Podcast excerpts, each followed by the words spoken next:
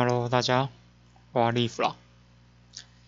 今天要来介绍我目前有来做的服务之一，那就是同步听打。那同步听打的意思其实很简单，它其实就把现场的声音透过打字的方式，将它转换成文字，让听障者可以了解谈话的内容以及现场的状况。其 Google 一下同步听打就会找到相关的介绍。那我做这个服务大概一年多，那这个的案量期在南部还不多，所以这一年多来我只打了大概二十件上下。然后因为我学生时代的时候也打过不少的逐字稿，所以本集也会介绍一下两者间的差异是什么。那首先为什么会需要同步听打呢？其听障的沟通方式有有包括像是口说，就是像我们这样口语的交谈。那第二个就手语，那接下来就笔谈，就用写字的方式来沟通。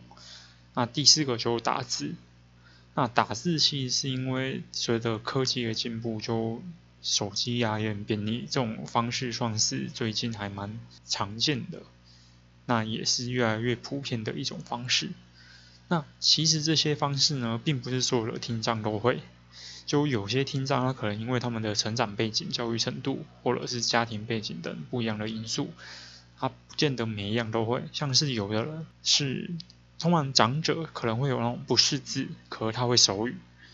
那年轻的人可能就就比较会是识字，但是他不会手语，就会有这样的状况。那通常我认识的人。我从小到大也有认识一些听障，那他们其实都是比较轻度的。那轻度的听障，他们其实是可以透过读唇啊，或者是助听助听器，或者是电子耳这样的方式来直接沟通的。那他们其实也都听得明白。那他们的说话能力可能会有一些口音啊，像臭奶呆之类的口音，可基本上也都大致都听得懂，所以沟通其实是没什么问题的。那重度的话，可能就真的会需要用手语或者是文字来沟通了，因为可能他们就真的没有办法说话，或者是说话真的你很难去抓到他们的意思，所以用手语或文字去沟通会是比较好的方式。那其实听障他们就算有带助听器啊，或者是电子耳这类的辅助工具，只要周遭的声音很多的话，其实还是会影响到他们声音的接收程度的。那他们可能就会听不清楚。你在讲什么，或是课堂上的内容来讲什么？因为有其他声音干扰了，所以同步听打也可以把它想成是一种字幕的呈现吧。就像你在看剧啊，就算你不开字幕，你其实还是可以听得懂他们的对话内容。但是有时候你听到一些专有的名词的时候，如果没有字幕的话，你可能也是不知道那个意思是什么。所以同步听打其实就是，其实就像是看剧过程的字幕。那可以让你更快的理解对话内容或者是专有名词。那目前会需需要申请同步听到的状况大概就是两种，一种就是申请的服务对象通常是听障，他不太会手语，或者是根本就不会手语，所以他需要这种方式来让他理解说，诶，可能这个讲座内容来讲什么啊，或者是上课内容来讲什么，他就会需要申请这个服务的需要。那第二个就是目前政府对无障碍环境的建设有越来越完善的趋势，那同步听打也算是在服务听障的建制里面，因此有一些场合啊，尤其是政府主办的一些活动，不管来宾有没有听障，主办方都会提主动的提供这项服务，以防有听障需要这个服务。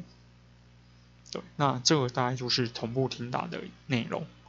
那同步听打跟逐字稿有什么样的异同呢？第一个是他们的服务性质不同。同步听打就如我刚才所说，它主要是为了听障所设的服务。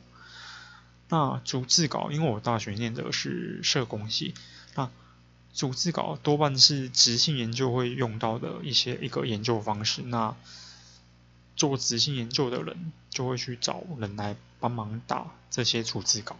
那第二个就是打字的速度要快。那基本上同步听打跟逐字稿都会蛮需要这个的。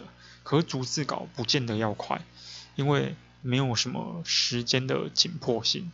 可是如果你打得很慢的话，就会很会很费时间，而且有很高的几率会低于基本时性。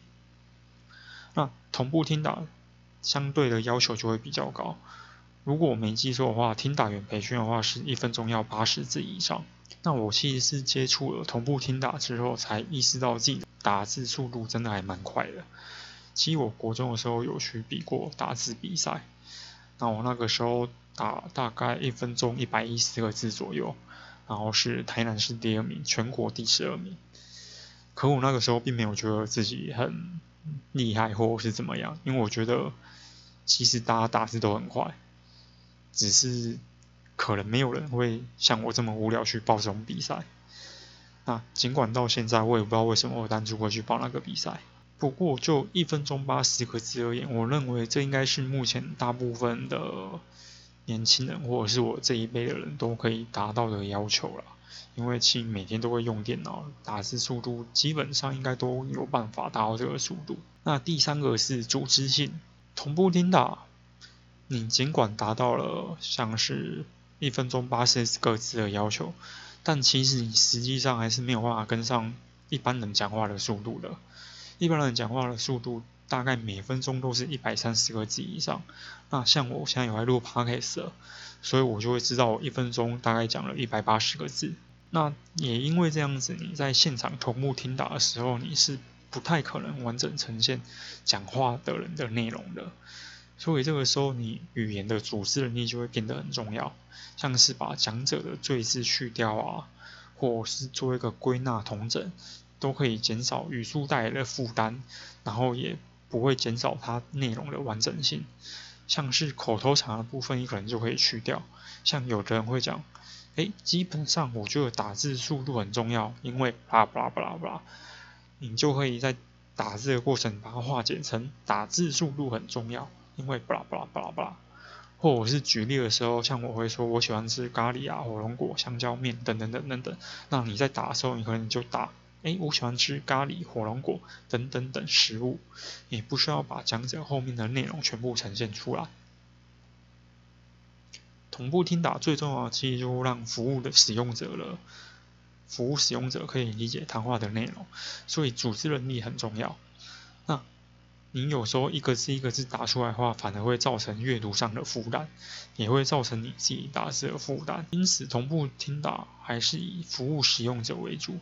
但是，像是上面举例的食物，如果申请服务的人真的很想要知道这个讲者喜欢吃的食物有哪些的话，你当然就不能随便的去省略，而应该要一一的列举出来。那逐字稿就不一样了，逐字稿会需要你真的把一个字。一段句子都精准的呈现出来，会不管是什么样的语助词啊，像呃、咦、啊这类的语助词，甚至沉默了几秒，你可能都需要精准的把它呈现在 Word 档上面。因此，逐字稿对语言组织的能力的需求会相对较低，甚至有时候如果你上次去改写的话，尽管整句的意思都没有变，还是有可能会让委托人对你这个举动不满意。那自己的介绍就先到这边。下次还会再继续介绍的，好，拜喽。